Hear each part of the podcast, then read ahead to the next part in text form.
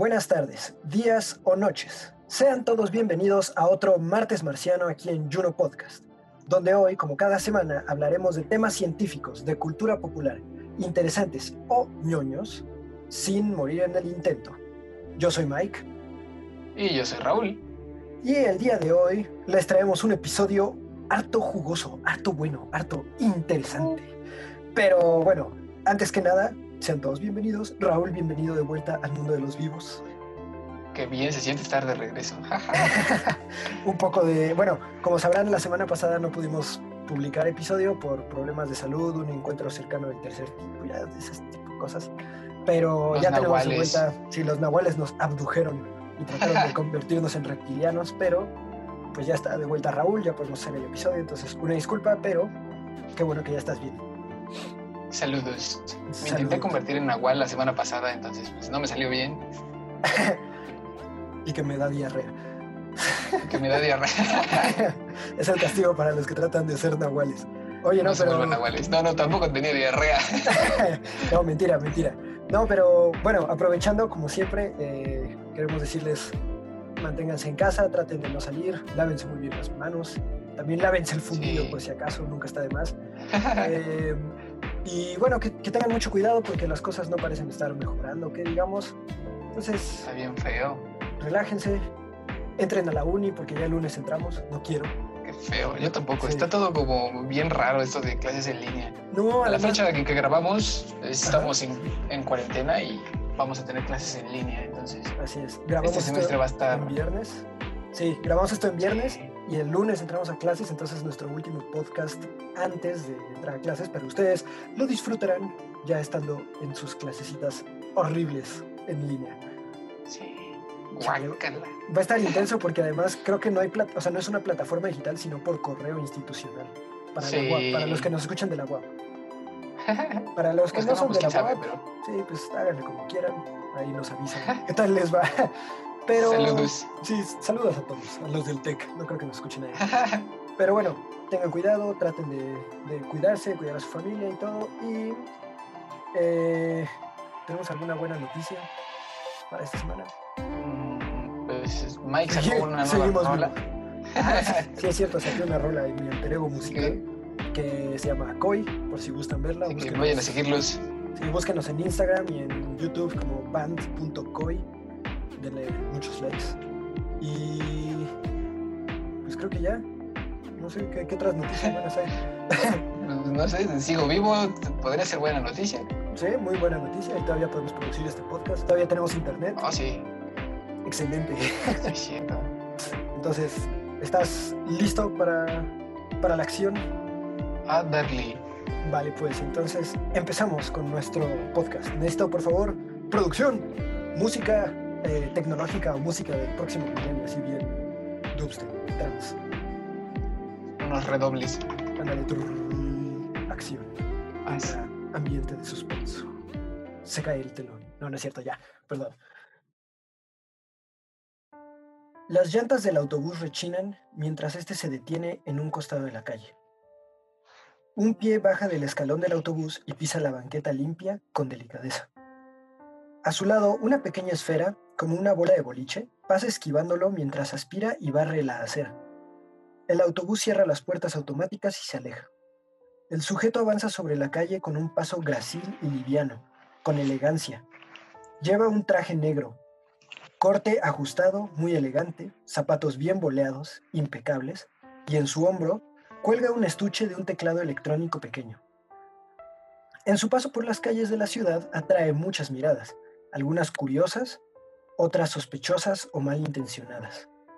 O quizá es solo el robot humanoide color rojo parado en la esquina de la calle detrás de él, quien dirige el tráfico cambiando de color. Después de unos minutos de paseo, en el cual saluda a un anciano que espera en su pórtico y ayuda a un joven a cargar un juego de cajas algo pesadas, entra en un bar ubicado en el sótano de una calle famosa entre los turistas. El bar aún no ha abierto, las sillas están sobre las mesas y las luces están apagadas. Un hombre algo gordo lo recibe sin mucho afecto. Una vez que entra y empieza a instalarse sobre la tarima que domina el salón del bar, escucha al hombre gritar hacia la cocina. Frank, llegó el engendro ese. Nuestro sujeto finge no escucharlo. No reacciona. Continúa desenfundando su teclado y preparando todo para su show.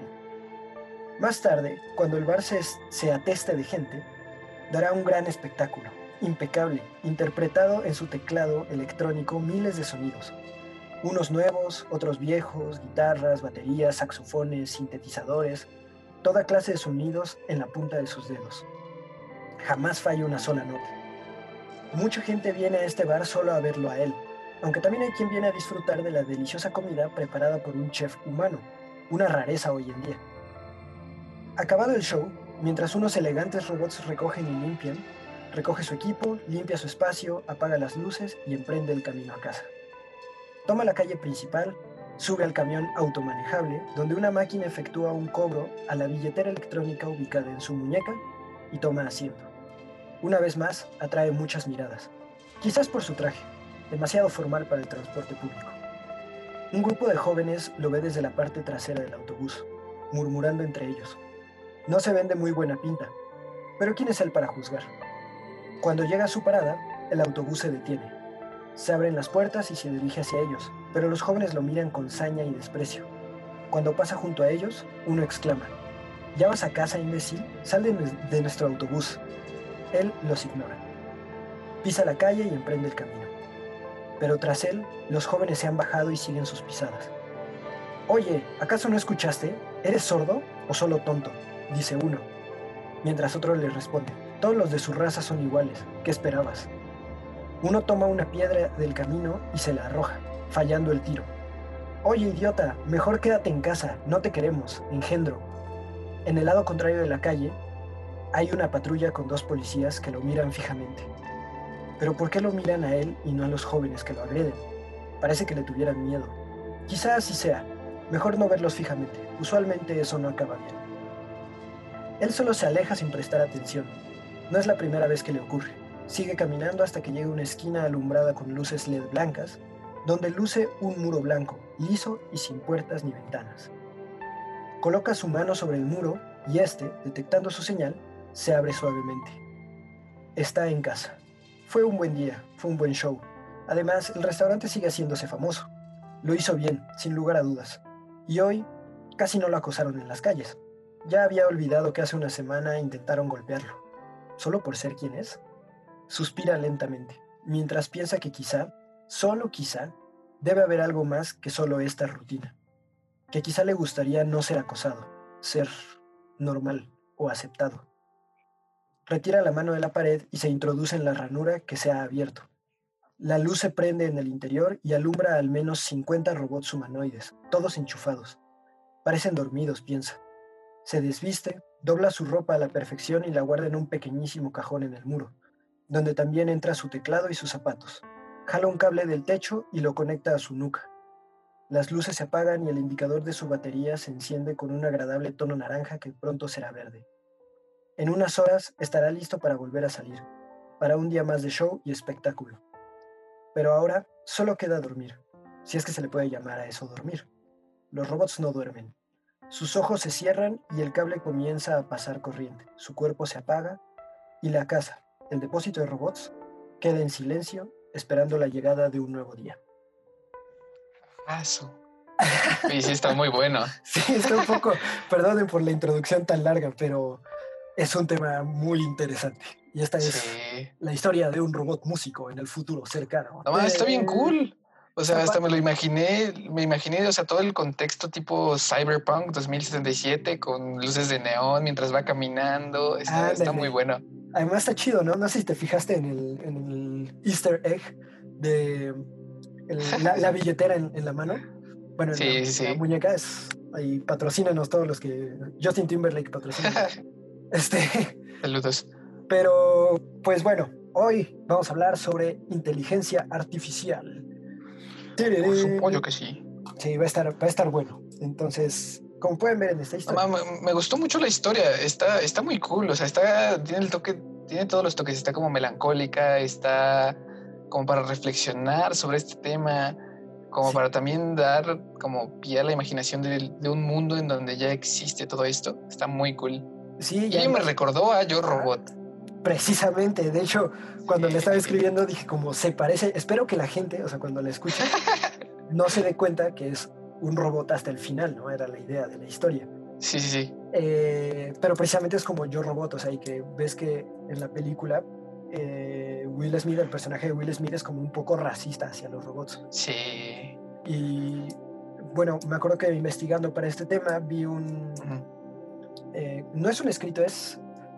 Bueno, sí es un escrito porque estaba en, Google, pero digamos, es como de un foro donde dicen, o sea, la posibilidad del racismo contra robots es, es muy probable o es muy grande, porque imagínate que de repente llega alguien que además de hacer las cosas mejor que tú, no se equivoca, no cobra, no necesita nada y no sé qué, entonces mucha gente podría odiar a los robots.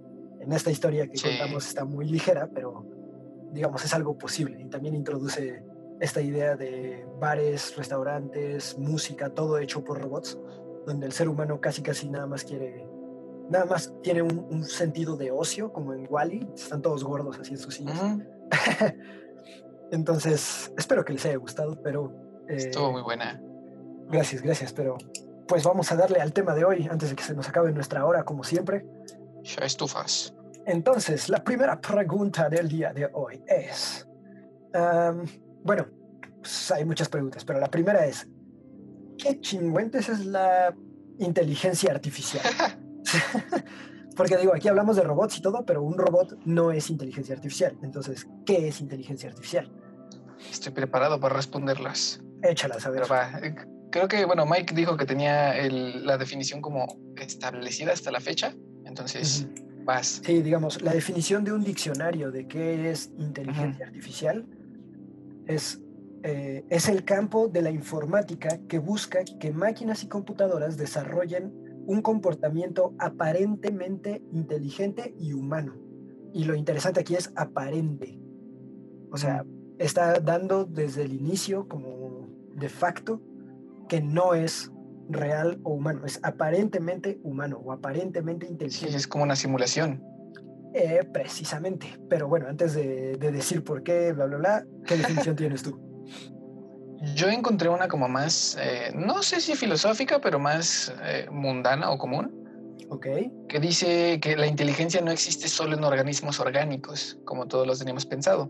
Okay. Sino que en sí no existe una definición total de inteligencia artificial, porque lo que definimos como inteligencia artificial en sí es un conjunto de prácticas y piezas que las personas reúnen para dar a entender que algo es inteligente. Porque como tal, la inteligencia artificial es la capacidad de lograr objetivos complejos. Y esto, es, esto, es, esto es inteligencia normal. Sí, claro. Pero eh, la inteligencia también puede ser no biológica. Ok. Ah, estoy tratando de comprenderla, de que me quepa en el cerebro, porque estoy pensando qué otro ejemplo de inteligencia no biológica podría haber.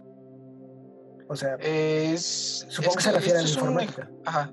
Sí, sí, sí, exacto. Es un ejemplo de inteligencia que nosotros mm, como tal creamos. Una inteligencia que no tiene organismos vivos, pero que de todos modos sigue siendo inteligencia. Ok, ahí lo interesante sería saber qué es eh, o cómo defines inteligencia, ¿no? Porque, digo, estamos hablando precisamente de organismos vivos y de resolver problemas y todo, pero entonces, ¿qué es inteligencia y cuándo es nada más una respuesta programada ante un problema, ¿no? Que es algo que pasa mucho con los robots, porque de hecho, la inteligencia artificial eh, la inteligencia artificial pues ya existe y ya está aquí entre nosotros. Eh, Nada más que obviamente no es como en las películas y es de una manera muy sencilla.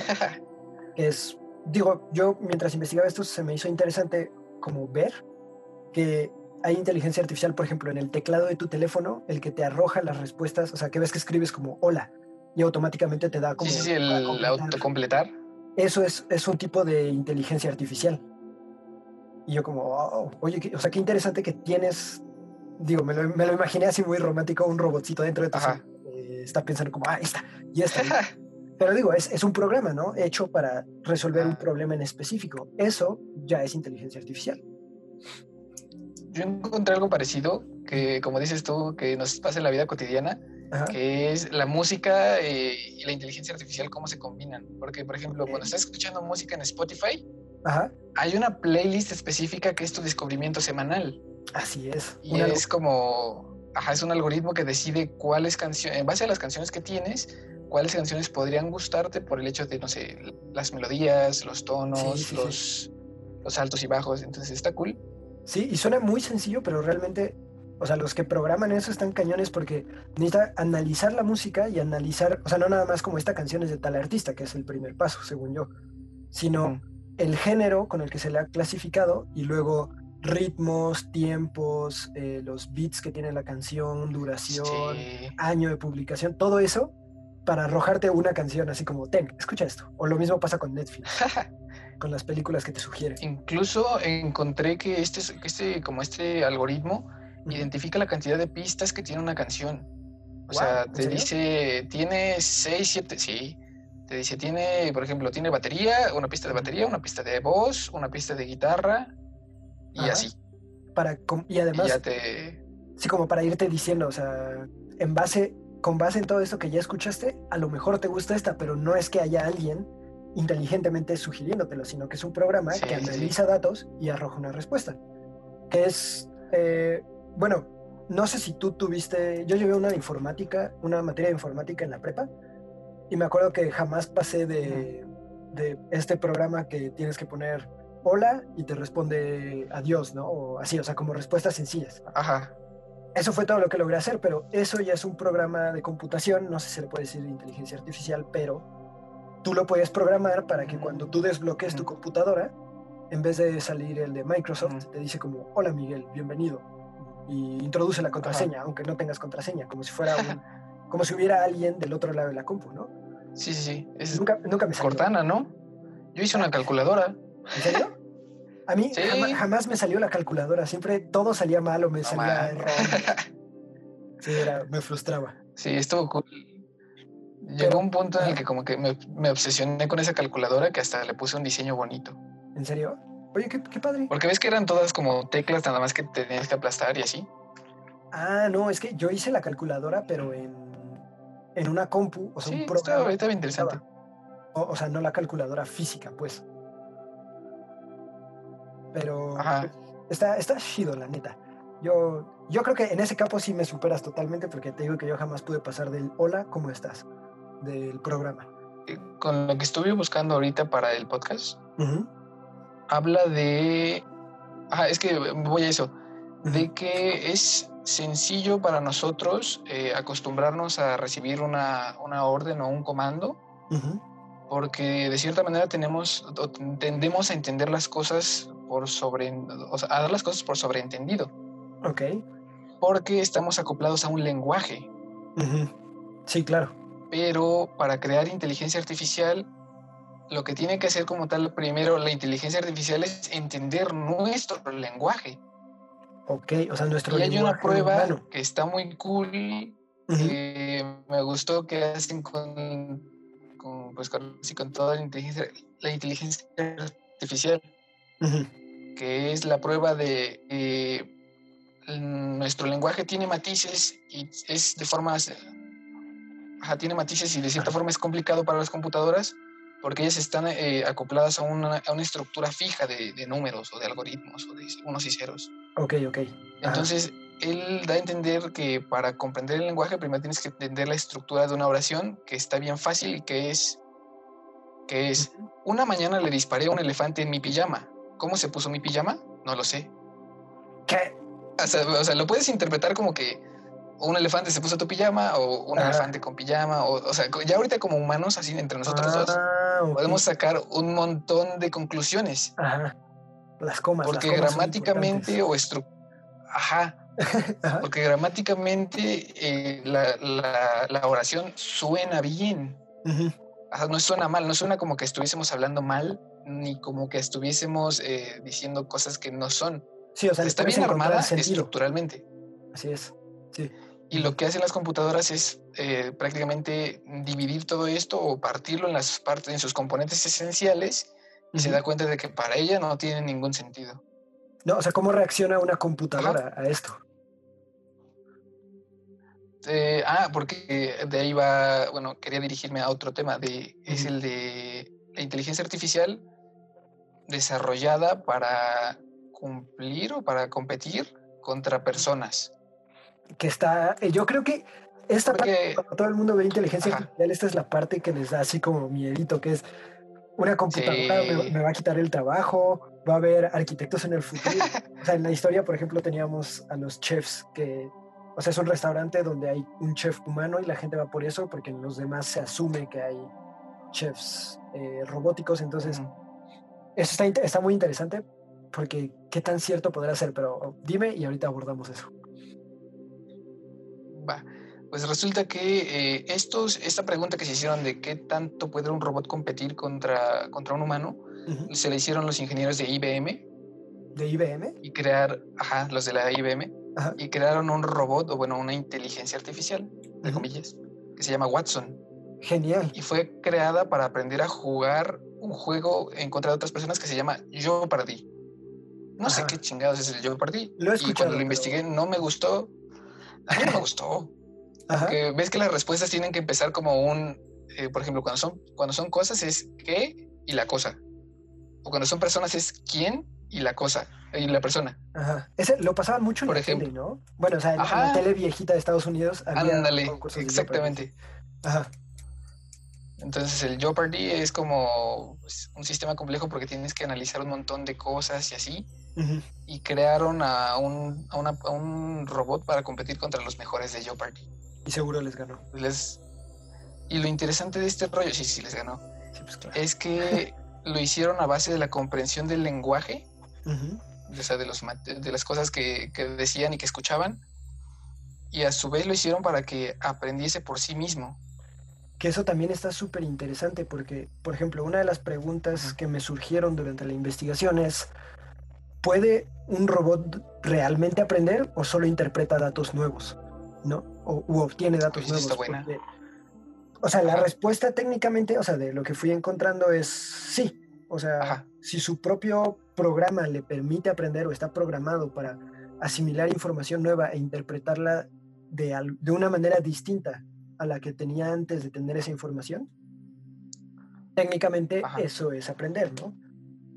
La gran es un aprendizaje, ¿no? Sí, la gran diferencia entre nuestro aprender y aprender de una inteligencia artificial es que la inteligencia artificial no razona. O sea, no, dice como, ah, tengo estos datos nuevos, puedo hacer esta otra cosa porque quiero lograr tal cosa, ¿no? O sea, no, lo razona, no tiene un camino lógico, sino que dice, datos nuevos, analizar con datos viejos, resolución nueva, ¿no?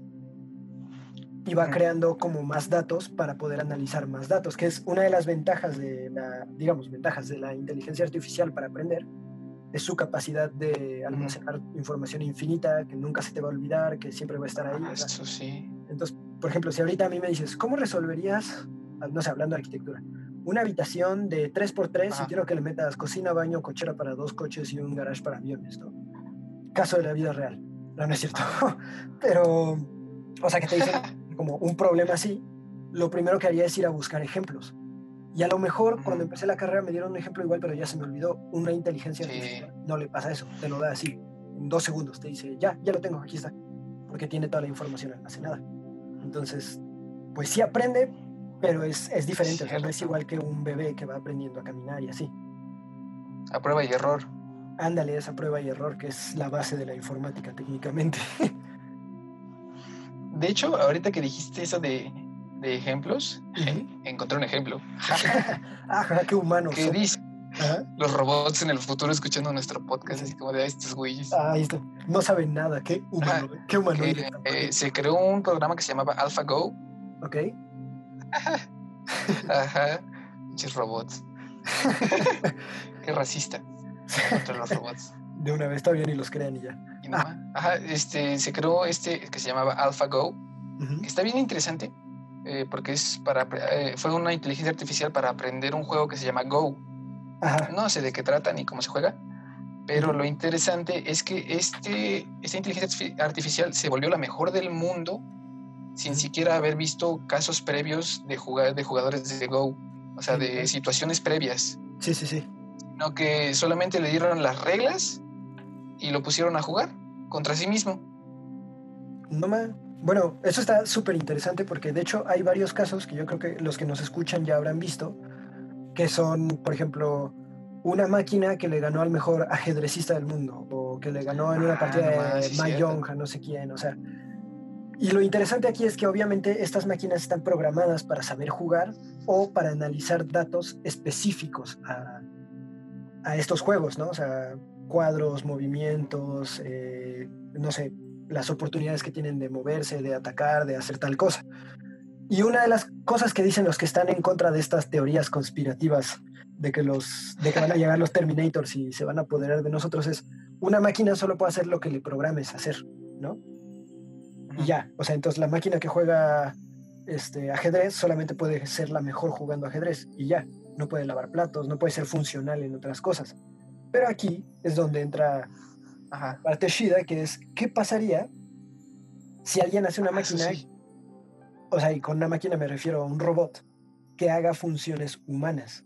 Y con funciones humanas es moverse, caminar, hablar, interactuar con seres humanos, actuar como un ser humano, emular la inteligencia humana, este, no sé, que quieras contratar a un jardinero y entonces en vez de un jardinero humano de carne y hueso te llega un robot, ¿no?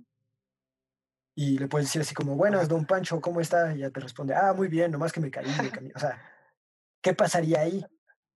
Porque, digo, además de que cambia todo el, la perspectiva, digamos, del ser humano como el más inteligente de todo el mundo, bueno, de, o sea, de todos los seres que existen, porque ahora ya tienes un ser que no es humano, que tiene la misma capacidad de pensamiento, aunque es un pensamiento artificial, pero como de un razonamiento simulado, competitivo con el tuyo, ¿no? Y está súper interesante porque de aquí salen muchas preguntas que primero te las pregunto a ti y luego las respondo porque investigué mis respuestas, sí hice mi tarea, que es, si yo tengo, imagina que tengo un robot, una tostadora, es más, una, licuadora así bien chida. Y la licuadora está programada como Alexa, ¿no? Para despertarte a tal hora, para poner música, para interactuar contigo, pero además de ser una licuadora, pero tiene ya tanto, tanta como conciencia artificial, o sea, una simulación de conciencia, que parece humana, ¿no? E interactúa contigo y te pregunta, hola, ¿cómo te fue en tu día? ¿Y cómo estás? Y te da consejos amorosos y todo así. Si tú desconectas esa licuadora, ¿contaría como un asesinato? ¿O puede existir un asesinato de robots? ¿O los robots tienen derechos? Que, ¿O podrían tener derechos? Que es algo, Está buena Sí, o sea, y por ejemplo, Yo Robot como que explora un poco eso. No es su, tema central, pero más o menos, ¿no?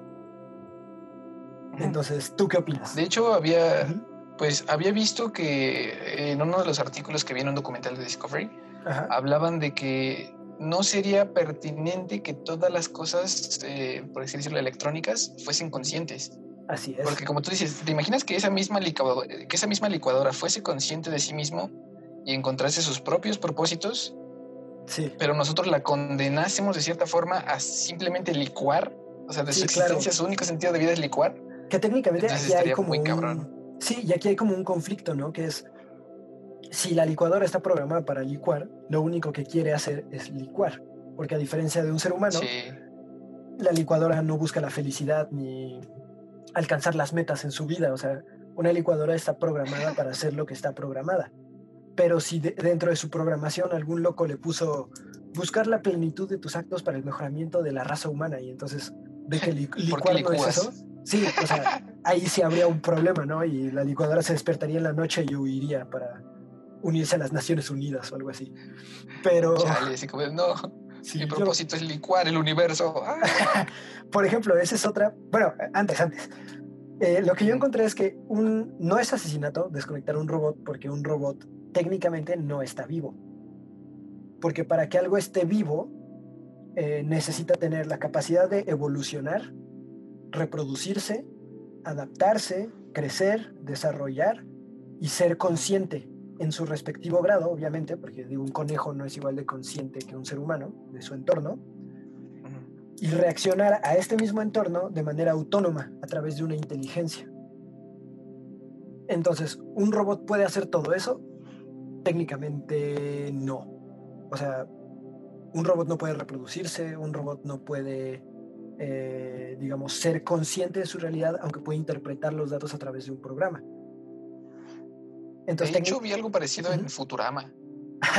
a, ver, échalo. Es que, es que está bueno, porque haz de cuenta de que en un, en un capítulo de Futurama plantean la idea de que por qué los robots no son considerados seres vivos si ellos eh, no pueden evolucionar. Pues es, lógico que no, que no pueden evolucionar. Así es. Pero en este capítulo se llevan a un, o sea, se van de, la Tierra y se llegan a un planeta insólito, desolado, sin nada y sin siquiera posibilidades de, de, agua, porque pues no las necesitan. Sí. Y sueltan unos robots pequeñitos que desintegran las partículas tóxicas de los líquidos para volverlos agua. Genial. Y con base en esto, comienzan a desarrollar más como materia, por así decirlo, entre comillas materia, para hacerse como más grandes. ¿Y o sea, toda la materia restante la vuelven metal para hacerse pues más robots, o sea, más piezas. Ajá. Pero como el proceso de evolución de esta nueva especie, entre comillas, de robots es más rápido porque pues los robots hacen todo bien, su tiempo va muchísimo más rápido que el nuestro. Ok. Entonces ellos evolucionan en el ejemplo de Futurama, que en una semana para ellos son, para ellos son eones de años, porque hicieron todo bien desde el inicio. Sí, claro. O sea, y no tienen prueba y error, como decíamos, sino simplemente lo hacen y les sale bien. Ah, okay. eso estuvo bueno. Pues, por ejemplo, o sea, en ese caso, digo, yo sé que Futurama es una fuente no muy confiable, pero en ese caso, por ejemplo, tendrías que preguntarte, o sea, ¿qué tan ético, por así decirlo? Que he visto que hay un debate ético entre los de informática sobre, por ejemplo, si tú tienes un robot, eh, apenas vi un, mini documental sobre la arquitectura en Marte y dice que casi todo va a ser hecho por robots. Y dice, ¿qué tan ético es tener a un robot trabajando durante 300 años si ese robot llegase a tener una conciencia, ¿no? Y que está programado para servir al ser humano, pero, o sea, ve que la manera en la que lo sirve es solamente poniendo ladrillos, entonces estaría bien explotarlo poniendo ladrillos o tendría algún derecho. La respuesta, la neta, es no, porque, o sea, digamos así en, en, mm. corto, ah, para mí la respuesta es no.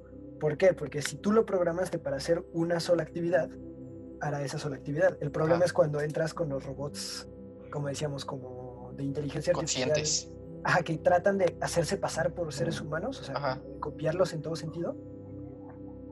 Porque entonces, o sea, ¿cuál es el propósito de ese robot? ¿Por qué lo estás creando? Ahí es donde eso es lo que tiene que resolver para poder responder si tiene si tiene derechos, si está vivo o si no está vivo. O sea, primero para qué lo creas, ¿no? Oye, Porque, punto. Sí. Mi respuesta yo creo que sería que sí tiene derechos y sí sería como, o sea, sí son como, como otra especie. Porque te imaginas, ok, pongámonos en contexto, imagínate que estos robots eh, que son conscientes de sí mismos puedan desarrollar también la habilidad de la empatía y así. A mí me dolería un montón desconectar a mi cuate. No, pues por ejemplo, en caso de que fuera un robot que yo y aunque solo fuese, y aunque solo fuese como emulación de los sentimientos y de la empatía y del sentido de empatía, como humanos que somos, tenemos ese sentido, como, no sé si sea compasión o el simple hecho de, de interactuar. Porque también estaba buscando que, por ejemplo, si se, si se desarrollase esto de la empatía en los robots, eh, a, los, a las personas de la tercera edad que les ayudan robots y que son asistidos por máquinas, les gustaría más que fuese un sentimiento real, o sea, de conciencia, de empatía hacia ellos, porque los, les gustaría que los robots fuesen más sinceros. Es, es, lo que te iba a decir, que, por ejemplo, en, el, en la película Super Mega Ultra Increíble de Interestelar, donde sale, salen estos, robots como TARS, por ejemplo, yo vi, en un, un, video de estos de detrás de cámaras y así, que precisamente el director no quería hacer a Tars como un ser humano, porque sabía que al final Tars se iba a sacrificar y dice, ah, obviamente, si lo hago humano, o sea, si le doy una forma, la gente lo, va a ver como un personaje vivo, como... Y va a empatizar con él. Sí, como algo con sentimientos, porque tú te relacionas con la figura humana, ¿no? O sea, si yo veo, por ejemplo, si yo viera un robot con una bola nada más como Arturito, digo, es más difícil crear empatía con él que, por ejemplo, con, un, con los robots de Yo Robot, que se ven exactamente igual que un ser humano y si le pones una, un ser humano como Terminator, ¿no? Sí, sí. entonces, eh, me gusta mucho en Interestelar que Tars le dice como, o sea, no, que no tengo que... No, lo mandan al, agujero negro y le dice como, ¿en serio vas a sacrificar a Tars? Y le dice como, no tengo que preguntarle, solo le doy la orden y lo hace. Y Tars le dice como, pues sí, soy un robot. Ah, eso sí. O sea, tú me, dices y yo lo hago. Es como, o sea, me pones enter y lo hago. Ni modo que tu computadora se revele y te diga como, ya no voy a imprimir más, estoy hasta... Pero... Ya no voy a grabar su podcast. Sí, esto está horrible. Además su internet ya ¿qué les pasa? Ni tienen producción. Pero, por ejemplo, aquí es donde eh, tendría otra vez que ver con la programación. O sea, si el robot está programado, ¿para qué, no? Para obedecer comandos nada más, como sería el robot militar de Interestelar o para, no sé, proteger, por ejemplo, lo de las tres leyes de la robótica de Isaac Asimov, o sea, que necesita proteger la vida humana, ah, o cuál, es el propósito de este, de este robot. Y con base en eso podrías ver si para empezar va a desarrollar empatía. Sí, lo que decías de los viejitos es, un viejito preferiría que fuera algo real, pero porque la empatía de un robot no es real, es un análisis de datos que está obteniendo los procesa y arroja una respuesta nada más. No es empatía tal cual. Ah, yo creo que eh, si llegasen a existir robots o inteligencia artificial capaz de emular así a la perfección el sentimiento de empatía, por mí ya no habría ningún problema y yo les creería a, a capa y espada de que sí son buena onda. no, eso también está chido porque imagínate que estás, por ejemplo, en un salón de clases y de repente siente un güey junto a ti, se hace tu mejor amigo y todo, y resulta que es un robot, ¿no? O sea, mil años después, bueno, mucho tiempo después, descubres que es un robot, ¿no? O imagínate, por ejemplo, esto igual lo vi en uno de estos foros, así que, o sea, que te metes a buscar y me salió, que decía, o sea, si yo, por ejemplo, en un futuro eh, veo que mi hijo está saliendo con una chava, por ejemplo, una niña de la escuela, ¿no? Y se imaginan que tiempo después mi hijo descubra que no es una mujer, sino un robot femenino, que se hace pasar por una mujer porque esa es su programación. O sea, te sentirías engañado, sentirías que fue trampa, sentirías que jugaron contigo, o más bien lo aceptarías, o cómo sería, ¿no? La reacción. Que digo, no sé qué tan cercanos o lejanos, lejanos estamos de algo así, pero está, está padre, ¿no? Como el imaginar qué pasaría si de repente, o sea, cambiaría el trato más bien si yo sé que alguien es humano, sé que es robot? La respuesta debería ser no. Pero digo, la, razón pues, tiene un historial de racismo y clasismo. es así, entonces. Chale. también puede haber racismo en los robots. Ahorita que dijiste eso de, la chica robot, siento que por instinto humano y por instinto salvaje, por así decirlo, y por instinto como tal reproductivo, se sentiría mal, sí. pero por el hecho de que no se podría procrear o continuar como el legado de la especie. Más o menos, porque digo, igual. Y ya, de ahí fuera, pues estaría chido. Digo, igual en nuestra generación, al parecer, nadie quiere tener hijos. O más, bien, muy poca gente quiere tener hijos. Eh. Entonces, yo creo que en un futuro, en un futuro podría haber, o sea, gente que realmente diga, yo quiero salir con un robot, ¿no? Porque es más fácil, no va al baño, no come, trabaja todo el tiempo, además me ayuda, me atiende, no se cansa. Sí, sí, sí. Tiene ventajas, ¿no? Como funcionales sobre un ser humano que se cansa, que se pone viejito, etc. Pero, otra vez, o sea, ahí entra la cuestión, pues sí, como ética y personal, ¿no? O sea, de tú, Raúl, saldrías con un robot y te casarías con un robot. eh. Pues sí, porque si puedo empatizar con un robot. Ajá, si puedo empatizar con un robot como al, grado de sentirme a gusto estando con uno como amigo, eh, por ejemplo, como un robot acompañante, como ves que en las películas pasa, como R2D2. Sí, sí, sí, que es un robot con el que interactúas y todo y te cuenta chistes. Ajá. Es, tu amigo. Sí. Estaría cool. Pues, por ejemplo, o sea, ahí está la respuesta. Sí, seguramente habría gente que sí querría eso.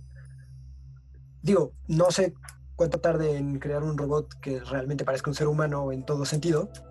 Pero yo creo que sí habría gente que estaría dispuesta a interactuar todos los días con un robot y a tener un roomie robot o no sé, lo que sea, ¿no? Que no sé qué tan funcional sea tener un roomie robot si esos güeyes no duermen. pero bueno, O sea, nomás lo tendrías lavando los platos indefinidamente hasta que se revele y te acuchille en la noche. Pero. Con un plato. Te corta el cuello con un plato. Ah, y lo peor es que le saldría impecable porque es un robot. O sea, el, el tajo sería así perfectísimo. Como de cirujano. Sí, es más, cauteriza la herida, luego la cosa y todo, y te encuentran y quién sabe por qué te moriste. Sí, esa. Yo robot, no más. Sí, es, que está, cañón. O sea, igual, por ejemplo, si alguien programa a un robot para, por ejemplo, atacar. Asesino. si un robot asesino sería contra policías humanos, sería imparable, ¿no? Pero ahí entran las tres reglas de la robótica de Isaac Asimov. Ah, es lo que te iba a decir. ¿Te parece si las empezamos? Sí, a ver, dilas, dilas. Para empezar. Damos un pequeño contexto. Ajá, ¿quién es Isaac Asimov? Para empezar. Isaac Asimov fue un escritor de ciencia ficción que vivió pues, en la década de los 40, un poquito más antes, más o menos, y que estableció eh, los principios como tal de la ciencia ficción y de pues todo este rollo de los viajes hacia el espacio, eh, la inteligencia artificial, ya más allá de lo que hizo Julio Verne con las, las como eh, capacidades que tendría el ser humano de explorar el universo. Sí, claro. Y lo que encontré sobre las tres leyes de la robótica es que Asimov no las escribió como tal, sino que eh, estaba charlando, según lo que, lo que encontré y lo que escriben, con su amigo John Campbell, que sí, estuvo, o sea, yo también fue como de no juegues. Dice que Campbell las, las habría redactado o escrito durante una conversación que tuvo con Asimov.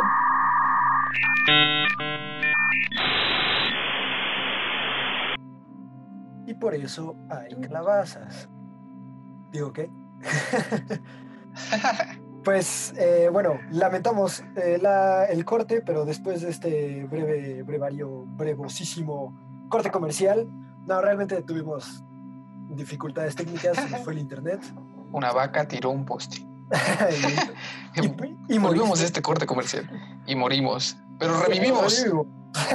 Saludos a Carlos Slim y a Telmex y a Telcel y a Infinitum Móvil, que es una caca porque pues el Internet anda fallando mucho. Nuestras teorías conspirativas es que Bill Gates ya va a tirar todo para instaurar un, nuevo modelo 5G reptiliano, pero no lo Con las vacunas.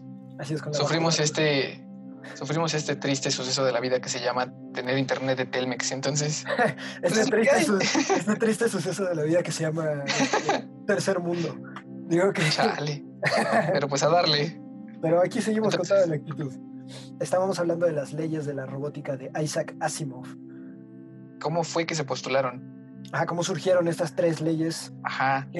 digo, Isaac Asimov, como ya vieron, no era un nadie de la informática ni nada, entonces no es como que los que hacen los, los programas de inteligencia artificial tengan estas leyes así como su piedra angular, pero son muy conocidas y por lo general como de sentido común. Ahorita van a ver por qué. Sí, sí, sí. Aparte, yo creo que las leyes están como bien estructuradas o siento que serían mejor estructuradas que, lo que haría como un programador porque son más humanas. O bueno, no, no humanas, pero con un sentir más eh, enfocado en eso. Definitivamente más humanas y más aterrizadas a la realidad eh, de la interacción, o sea, entre un, un, robot con inteligencia artificial y un ser humano. Más que, o sea, engloban toda esa interacción en vez de nada más centrarse en la programación como una disciplina. Exactamente. Entonces, ¿te parece si las, si las enumeramos? Perfectísimo, dale. Yo sé que te las sabes todas. Va. Oh, sí. Igual las anoté por si las moscas.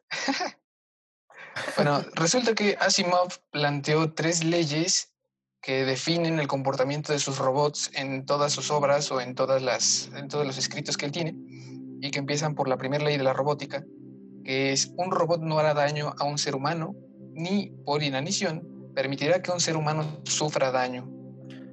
Que esto, está buena. Sí, esto técnicamente quiere decir, o sea, por inanición, quiere decir por inacción, por ejemplo, o sea, es como por obra o acción, no, por obra u omisión, no va a dejar que se le haga daño a un robot. Entonces, un robot no puede lastimar a un ser humano, ni puede dejar que alguien lastime a otro ser humano, tanto un robot como otra persona. Así. Ah, la segunda es la de un robot debe cumplir las órdenes dadas por los seres humanos, a excepción de aquellas que entren en conflicto con la primera ley. O sea, un robot va a cumplir siempre una orden humana, a menos que le ordenes matar a otro ser humano o hacerle daño a otro ser humano. Aquí ya entra como en conflicto como con lo que pasó en Yo Robot. ¿Por qué? Porque ves que el robot tuvo que decidir eh, entre las posibilidades de vida que tenían ambos humanos. Y a ah, pesar de que, como tal en la película Will Smith, ajá, le, le dice, oye, sí, como de sálvala a ella, él tenía más probabilidad en cuanto a las estadísticas del robot de sobrevivir. De sobrevivir. Claro que técnicamente no, no está incumpliendo ninguna de las leyes, porque realmente está salvando a la vida, solamente que solo podía salvar una.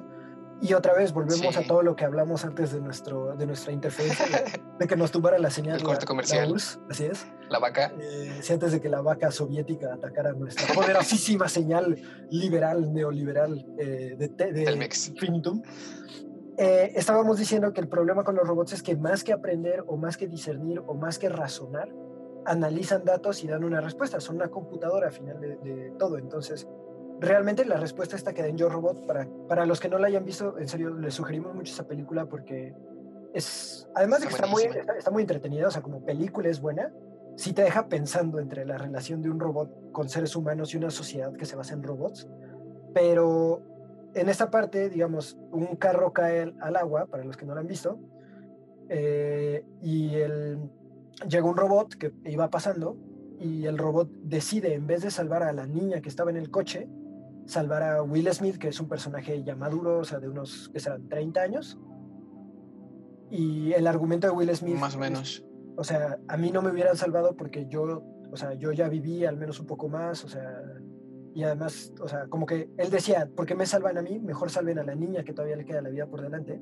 Pero el robot analiza las probabilidades de sobrevivir de la niña como en punto dos segundos y decide salvar a Will Smith. Entonces el robot no estaba haciendo nada malo, estaba siguiendo su programación.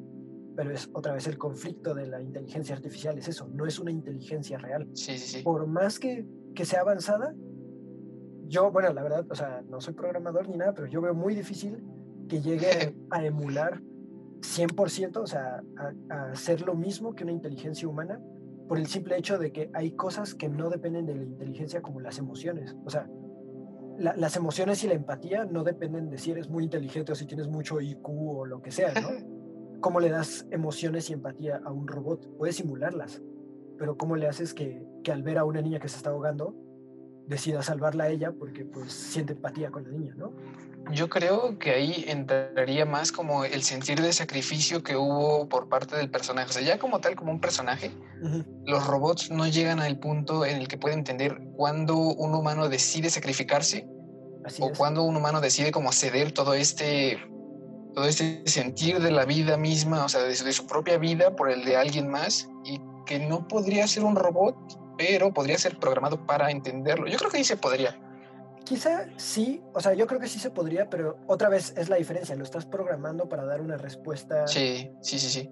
Una respuesta específica, ¿no? Y, aunque pueda aprender y, por ejemplo, a lo mejor ese robot después se encontró con otro choque exactamente igual y ahora sí decidió salvar a la niña porque ya aprendió que si no salvas a la niña se enoja el otro güey, ¿no?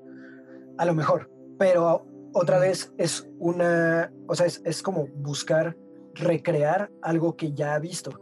El ser humano no es, o sea, no necesitas ver que si hay un gato muriendo y un bebé, pues obviamente primero salvas al bebé humano, porque tú sientes esa naturaleza de ir y salvar tanto a tu especie como al más vulnerable, al que tiene más probabilidades, no sé, de crecer, lo que sea. Digo, yo, yo haría eso, ¿no? A lo mejor otro güey salva primero al gato y porque odia a la humanidad, pero bueno, esa es la, la segunda ley. La tercera ley, ¿cuál es? La tercera ley es la de un robot debe proteger su propia existencia en la medida en que esta protección no entre en conflicto con la primera o con la segunda ley.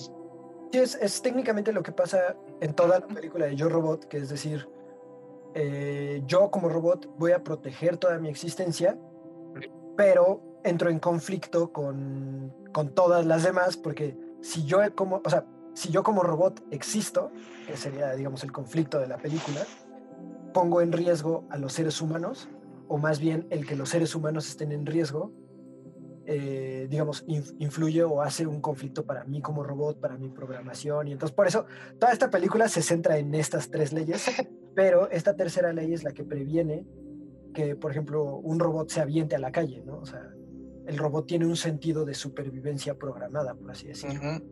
O sea, prácticamente un robot no podría suicidarse. Ajá, de hecho, un robot no podría tener sentido suicida. Ajá. Lo que me gustó de esto en la investigación que hice fue que encontré que Asimov planteó estas leyes para que, o sea, ya basados en la literatura anterior, los robots de su universo no terminaran volviéndose un Frankenstein. Como, o sea, no tuvieran el complejo de, Sí, de destruir a su Este complejo de, destruir al creador y de destruir a todos aquellos que no le explican el sentido de su existencia. Como ves que Frankenstein se, se, volvió loco por el hecho de, darse cuenta de que era una creación, una como abominación, entre comillas, como, lo dicen en el libro. Sí, sí, sí, el monstruo de Frankenstein, ¿no? Porque Frankenstein lo creó, pero sin un sentido aparente, o sea, sin un sentido directo. Y entonces como que todo su mundo entra en crisis y sí, por eso se vuelve loco. Tema, para un muy buen podcast que tenemos que hacer algún día. por ejemplo, es cierto. Estaría muy padre, ¿eh? como...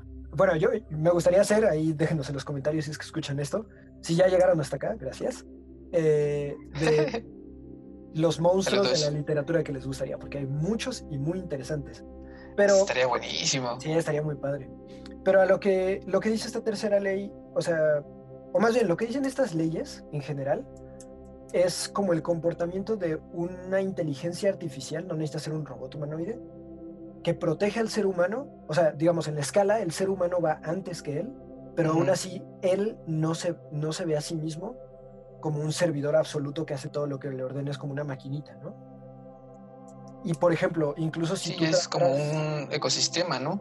Ándale, sí, sí, sí, como una, una relación simbiótica, vamos a decirle, pero, o sea, si tú trataras de, modificar el, programa de uno de estos robots para hacerle daño a otro ser humano, no te dejaría, porque estaría yendo en contra de sus principios y en contra de la Él lo impediría por sí mismo. Sí, así es. Entonces no puedes modificar un robot para incumplir estas leyes, lo cual está muy padre porque así evitamos Terminator, por ejemplo. O sea, en este universo Terminator no existiría. Sí. También encontré. También encontré que eh, con este universo de Asimov, ah, si llegase a darse el caso, como pasó en la película, de que algún robot o algún humano hiciera que un robot rompiese alguna de estas tres leyes, el robot, o sea, su cerebro automáticamente sería como si se destruyera. Porque pierde propósito, ¿no? O sea. ajá. Sí, sí, sí. Sí, porque el es como si el robot fuera en contra de su programación, entonces entra en crisis. El único ejemplo que encontré con este rollo es como las cositas que le ponen a la ropa en las tiendas cuando para que no se la roben que ves que explota una, un, frasquito de tinta. Está bueno. Sí, sí, es como un botón, el botón de autodestrucción de Ajá. Schmitz, de Phineas y Ferb. Así como, si pasa esto, destruir, así, aniquilar todo. Pero, por ejemplo, digamos, aquí nos deja una, una pregunta bastante interesante que es, bueno, hay una cosa dentro de los programadores, los analistas, etcétera, que se llama la singularidad, que es este momento en el que la inteligencia artificial supera la inteligencia humana y que podría pasar, o sea, hay unos que dicen, va a ser un momento de gloria, ¿no? Para el ser humano, porque entonces ahora las máquinas sirven con una inteligencia mayor al ser humano. Y entonces podemos ser cyborgs, podemos ser implantes, podemos hacer prótesis, podemos ser, eh, por ejemplo, un potenciador de inteligencia para los que tienen Alzheimer, etcétera, ¿no? Todo con inteligencia artificial. Y los negativos lo que dicen es, eh, no, precisamente si, si llega esta singularidad y la inteligencia artificial rebasa a la inteligencia humana, pues ya valió, porque entonces se darán cuenta los, los robots que el mayor depredador del ser humano es el ser humano. Y entonces la mejor, es el, mismo ser humano. Sí, el mejor bien para el ser humano es eliminar a todos los humanos y criar un nuevo ser humano con los principios de la robótica, ¿no? Que de hecho hay una película muy... Yo creo que ahí sería... Ajá. No, no, dime, dime.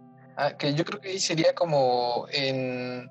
No sé si es como una combinación de Matrix, como lo que hablamos la vez pasada, Ajá. porque ahí eh, prácticamente los robots y tanto el ser humano ya se habría dado cuenta de que, de que sí existe la posibilidad de emular y crear un universo. O no como tal un universo, pero se empieza con los robots. Pues. Y ya entenderemos como el propósito. Sí, o sea, yo he visto muchas ilustraciones, me hace muy curioso, por ejemplo, de esta eh, donde está la creación de Miguel Ángel, que está Dios tocando, bueno, alcanzando el dedo del ser humano y el ser humano el de Dios. Y como la adaptación es el ser humano con el, dedo de, un robot, ¿no? Que se me hace muy curioso porque es como poner, o sea, el ser humano es el creador entonces del robot y por lo tanto es como su figura de Dios eh, todopoderoso y supremo. La gran diferencia es que aquí el robot busca, o sea, por su misma naturaleza de aprender y aprender y aprender infinitamente y mejorarse, busca sobrepasar a, quien lo creó, ¿no? A la inteligencia humana. Sí. Y por ejemplo, muchos. Incluso aquí. No, no, dime. Bueno, sí, sí, que incluso aquí también entraría algo que ya hablamos en el podcast pasado, que no sé si te acuerdas. ¿Qué? De lo del el cuento de la última pregunta.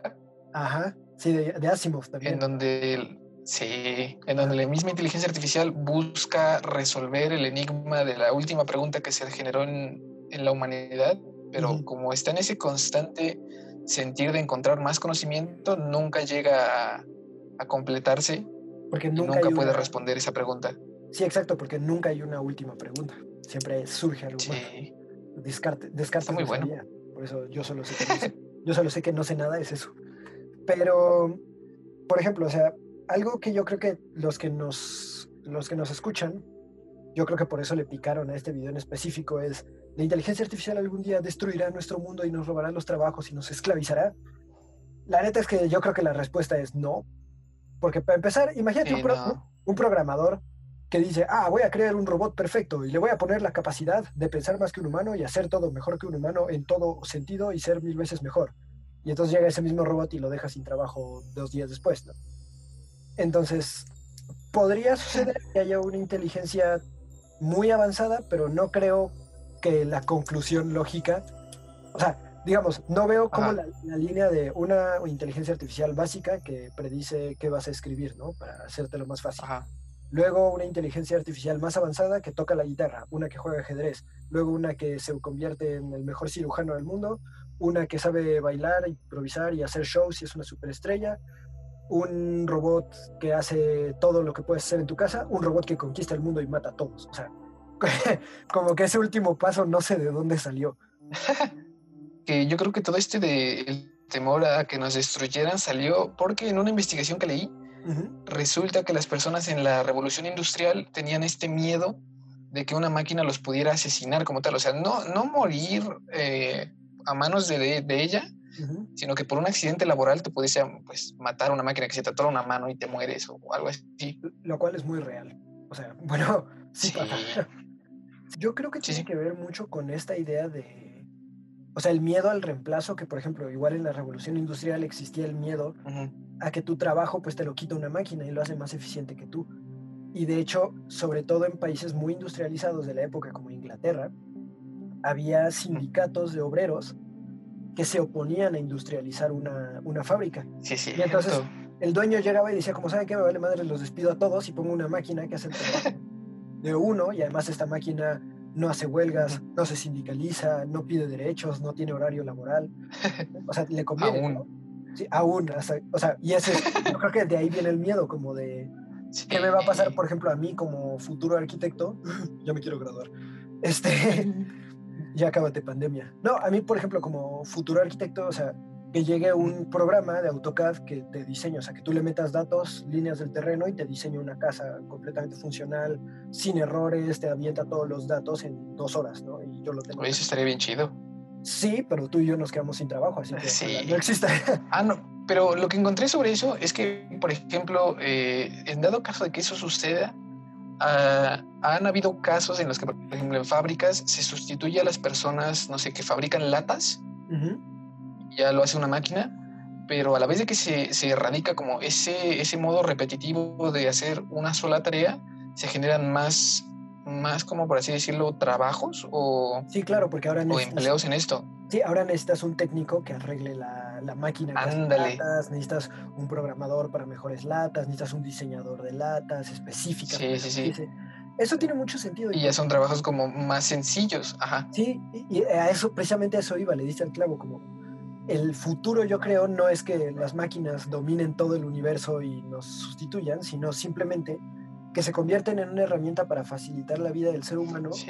Y yo creo que el escenario, la neta, más realista es el de Wally, donde el, ser humano está, o sea, su única eh, preocupación es el ocio, porque las máquinas ya hacen todo lo demás. Entonces, Ahora, bueno, a lo mejor, no sé, a la generación que sigue le va a tocar eh, que le enseñen negocios ultra robóticos o una madre así, y entonces te enseñan cómo invertir en robótica para que tú tengas 200 robots que hagan todo el trabajo y ya, ¿no? Eso te dedicas y eres dueño de robots, en vez de ser dueño de empresas, ser dueño de, maquinaria, etcétera, ¿no? Puede ser. Y de como tal, como recurso humano. en lugar de ser dueño, bueno, no dueño, sino como jefe de, no sé, 500 personas, vas a ser jefe de 500 robots. Sí, claro, y, o sea, y tú eres el encargado de rentar esos robots o de dárselos a tal empresa que los necesita y así. Mientras tú, o sea, tu única preocupación es mantener a esos 500 robots y hacer carnes asadas todos los fines de semana, o no sé. O sea, ese es el chiste. De hecho, la inteligencia artificial para eso se inventó, para facilitar el trabajo manual, o sea, para ahorrarnos trabajo manual, ¿no? Entonces, yo creo que hacia allá. Estaría chido y sería como muy utópico. Quizá, pero también estaría, estaría muy padre, la verdad. O sea, como lo, lo, que decíamos en la historia de la introducción, donde llega un robot y el robot toca en el escenario y así. Y obviamente va a haber gente. Va a haber gente que diga, no, yo, yo la neta estoy en contra de los robots, así como hay güeyes que están en contra de, del reggaetón. Va a haber gente que diga, ay, qué tiempos donde todavía tocaban seres humanos, ¿no? Y va a haber otros güeyes que digan, es que... la, neta está bien chido que toque un robot y yo quiero que toque un robot y me gusta y ya, o sea, hay para todos. Yo lo he visto o he visto este rollo como, y lo relaciono más con un miedo al cambio. Sí. Porque no sé si te ha pasado o no sé si has visto que ahorita, tan siquiera con eso de la pandemia, iniciamos con un, un, sentir común del miedo al virus y de ahí surgió el rechazo o la paranoia de que el virus no existía. Sí, como este Estabas teniendo un miedo a un cambio porque es algo que no puedes. Ándale, así te escudabas de que no existía para sentirte protegido, para sentirte como más seguro de tus decisiones. Sí. Después empezó a salir esta noticia de que va a salir una vacuna para, la, para, el, para el virus. Y de ahí también se volvió a polarizar este desmadre porque salió gente que dijo que la vacuna era una farsa y que iba a hacer algo y es como. sí, sí, claro. Está como muy extraño esta, esta polaridad. Ajá. Sí, sí, sí, te entiendo. O sea, como este querer, como son cosas que tú no controlas, tu solución es decir, o sea, como imaginarte lo peor para no aceptarlas, para no verte obligado a aceptar que está fuera de tu control, ¿no? Porque yo, ahorita, en este momento, o sea, no tengo ni, ni voz ni voto en lo que hagan los güeyes que desarrollan inteligencia artificial. Entonces, Puede ser que sí, de plano la próxima actualización de AutoCAD traiga un arquitecto virtual y entonces ya valió, ¿no? Entonces mejor le voy a decir a todo el mundo que los robots van a conquistar el mundo y que no deberías comprar sí, sí, sí. es artificial, ¿no? Y que así de cierto modo creas un sentir común de gente que igual es humana y empatiza contigo y pues ya todo el mundo va a, querer que un arquitecto humano, a pesar de, de, todas las mejoras y todo eso, siga siendo, o sea, serían como puristas, ¿no? Ándale, sí, sí sería, o sea, como... Es que lo que yo estoy buscando en mi diseño es el elemento humano que una máquina no me puede dar, hermano. Ajá. O sea, es todo buena. Así, así nos vamos a ver. Y va a llegar un arquitecto y se va a parar y te va a decir, lo que yo te estoy ofreciendo es ese toque humano, ese toque humanista, ya sabes, todo este tema. Es la esencia de los humanos. Sí, es la esencia. Una máquina no te lo puede dar, hermano. Yo te estoy cotizando este precio tan alto, pero es porque yo te doy un bien intangible, hermano. Así, así nos vamos a ver. Es porque es un tacto de persona a persona, carnel. Sí, conecta tu ser de luz conmigo, hermano. Así. Pero. Chale. No, o sea, tienes un punto que es, va a haber gente que le guste que su casa sea diseñada por una máquina, que seguro son los mismos güeyes que contratan a un ingeniero en vez de un arquitecto, que lo único que quieren es una casa y ya no les interesa que si es muy artístico y que si es no sé qué, o sea, solamente quieren su casa y ya. Y va a haber otros que la neta sí quieren que su casa sea una obra de arte diseñada por tal arquitecto que todavía es un arquitecto humano famoso y que cobra muchísimo, ¿no? Entonces, yo creo que va, a haber de todo para todos y lo más probable es que los que caemos en o de los pocos que quedan. Sí, sí, sí. O sea, y los que caemos en medio son, o caeríamos en medio, son los que se van a dedicar a darle mantenimiento a los programas, a los que van a revisar, o sea, manualmente, o sea, con el toque humano, como decimos, que lo que hizo el robot esté bien, que se cumpla, etc. Entonces, como tú dices, un trabajo que ahora hace un robot genera más trabajos humanos. Entonces... Y ahora que estábamos hablando de esto de, del, miedo a la conquista de los robots, eh, quería traer al, podcast el tema de la ley cero de la robótica de Asimov. Ah, sí, sí, sí. Échala. Sí, sí, sí. Eh, si quieres decirla o la digo yo. Eh, si quieres la digo yo porque tú dijiste las otras tres. O sea... Ya estás. La, ley cero se refiere, y si la tengo mal, corrígeme, a que ningún robot o inteligencia artificial, por ejemplo, puede o va a hacerle daño a la humanidad o dejar que se le haga daño a la humanidad por omisión. O sea, igual por acto y omisión. Es casi lo mismo que la regla 1, pero ya engloba toda la humanidad. Por eso esto de la mejor solución... De la ley cero. sí, por eso, o sea, esa ley está bien buena porque es, o sea, ya no puedes decir esto de para salvar a la humanidad tienes que destruir a la humanidad, que es clásico de todas las películas de Hollywood de robots. Sí, como Terminator. Sí, ya no podría pasar porque entonces hay una regla, que es la ley cero, que impide que el programa ejecute esa orden de, o sea, de hacerle algún daño, aunque sea mínimo a la humanidad. Ahí yo creo que entraría como el hecho de que entonces ya podemos, eh, mm, no sería dispensar, como utilizar, es que no quiere decir utilizar, pero pues ya dije utilizar, a los robots como herramienta. ¿Cómo? Porque leí un artículo que decía que los humanos, a la par de la evolución de la humanidad, tendrían que tener robots que los, eh, los complementaran más que los sustituyeran. Así es, sí, sí, sí. Venía un ejemplo de un robot, de un robot que diseñaron para que tú le enseñes, tú como humano le enseñes lo que tiene que hacer. Y ahí fue donde como que cierta parte de estos puristas dijeron como de, ah, ok, entonces yo puedo instruir al robot para que me haga caso y no pierdo mi trabajo y al contrario gano un ayudante. y gratis. Sí, claro. Eso... Ajá. Padre, porque es más o menos eh, el programa que tiene la NASA para hacer las construcciones en Marte se basa en, en unos robots que llegan, o sea, se bajan de la nave, son como cochecitos así chiquitos y son impresoras móviles, impresoras 3D, que absorben... ¿Los rovers? Sí, como un rover, pero más chiquito. Y este lo que hace es que absorben no sé qué elementos del suelo marciano y con eso van imprimiendo como unas cuevas y adentro de las cuevas estarán las casas humanas, ¿no? Está padrísimo. Y el diseño de las casas está súper padre, pero estos robots aprenden, o sea, el chiste es que aprendan a identificar lugares, eh, o sea, topográficamente adecuados para la casa, ¿no? Entonces, a lo mejor la primera casa la van a hacer donde lleguen. Pero conforme va avanzando la colonia, ellos van aprendiendo a qué prefiere un ser humano, ¿no? O sea, en cuestión de vistas, de asoleamiento, de, o sea, como todo el análisis del sitio. Y entonces ya dicen, ah, o sea, el mismo robot, sin que le des ninguna orden, sabe dónde va a construir la cueva para que después llegue un humano a hacer su casa.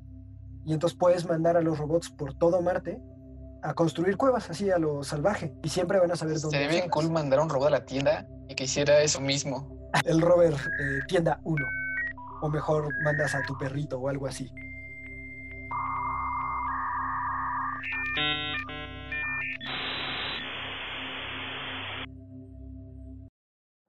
Bueno, creo que esto de las fallas momentáneas va a hacerse como muy recurrente en el podcast, pero volvimos.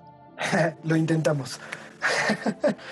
No, es que sí está, sí está muy, muy feo el, internet. Pero, eh, bueno, nada más queríamos regresar para despedirnos y para agradecerles que nos hayan escuchado a pesar de todas las complicaciones que tuvimos para crear este episodio. Las dificultades. Así es, que esperamos que el próximo episodio ya podamos contar con mejor conexión y que podamos hacer bien el episodio. Con una mejor conexión. Así es, sí. sí. Pero eh, bueno, todavía queda mucho por hablar sobre el tema, pero aún así se nos está acabando tanto la hora como yo creo que el internet y seguramente se volverá a cortar. Pero, este, bueno, queríamos decirles que eh, si quieren escuchar una segunda parte de este episodio, que nos lo dejen saber o si les surgieron dudas que no se aclararon durante este episodio, también nos lo dejen saber para que las contestemos y nos, nos enfoquemos ah, en el próximo episodio de inteligencia artificial solamente de esas dudas y si no, pues hacemos un episodio en general de inteligencia artificial. Pero si se van a llevar algo, llévense que... No sí, como una segunda parte. Sí, así es. Y llévense que no le tengan miedo a, a las máquinas, no nos van a destruir. Hasta nuevo aviso. Son buena onda, son buena onda. Chidas. Pues sí, lamentamos eh, todas las interrupciones. Lamentamos las interrupciones y que dejamos como muchas partes de, del tema al aire. Porque pues las interrupciones y los problemas técnicos no nos dejaron terminar muchas de las conversaciones que dejamos. Así es. y pues eso. Pero bueno, mm, ahora sí que me parece que eso es todo antes de que nos tumben otra vez en internet. Así que, ¿algo más que agregar, Raúl? Supongo que no. Bueno, entonces, hasta luego. Esto ha sido todo en nuestro intento de podcast del día de hoy. Les agradecemos por haber escuchado y nos vemos en No más, estamos bien agüitados. Sí, no más, qué poca madre, pero bueno. lo seguimos intentando. Cámara no, pero lo seguimos intentando en el siguiente. Vamos a tener que contratar un plan específico nada más para hacer podcast. Pero bueno. Sí. Entonces. Sería bueno. Sí, la neta sí, pero necesitamos hacer un Patreon o algo así para que nos, nos caiga dinero del podcast y podamos invertir más en el podcast y en más sonido, en hacer nuestro equipo de investigación y sacar nuestra propia vacuna del coronavirus, esas, esas cosas. Pero bueno, entonces, muchísimas gracias. Y una playera bien chida. Una playera o pinas, ¿no? Me gustaría un pin así para, para mi mochila. Sí. porque yo, yo sí lo, lo llevaría. Pero bueno, eh, entonces nos vemos en el futuro. No dejen de preguntarse cosas y nos vemos en el futuro.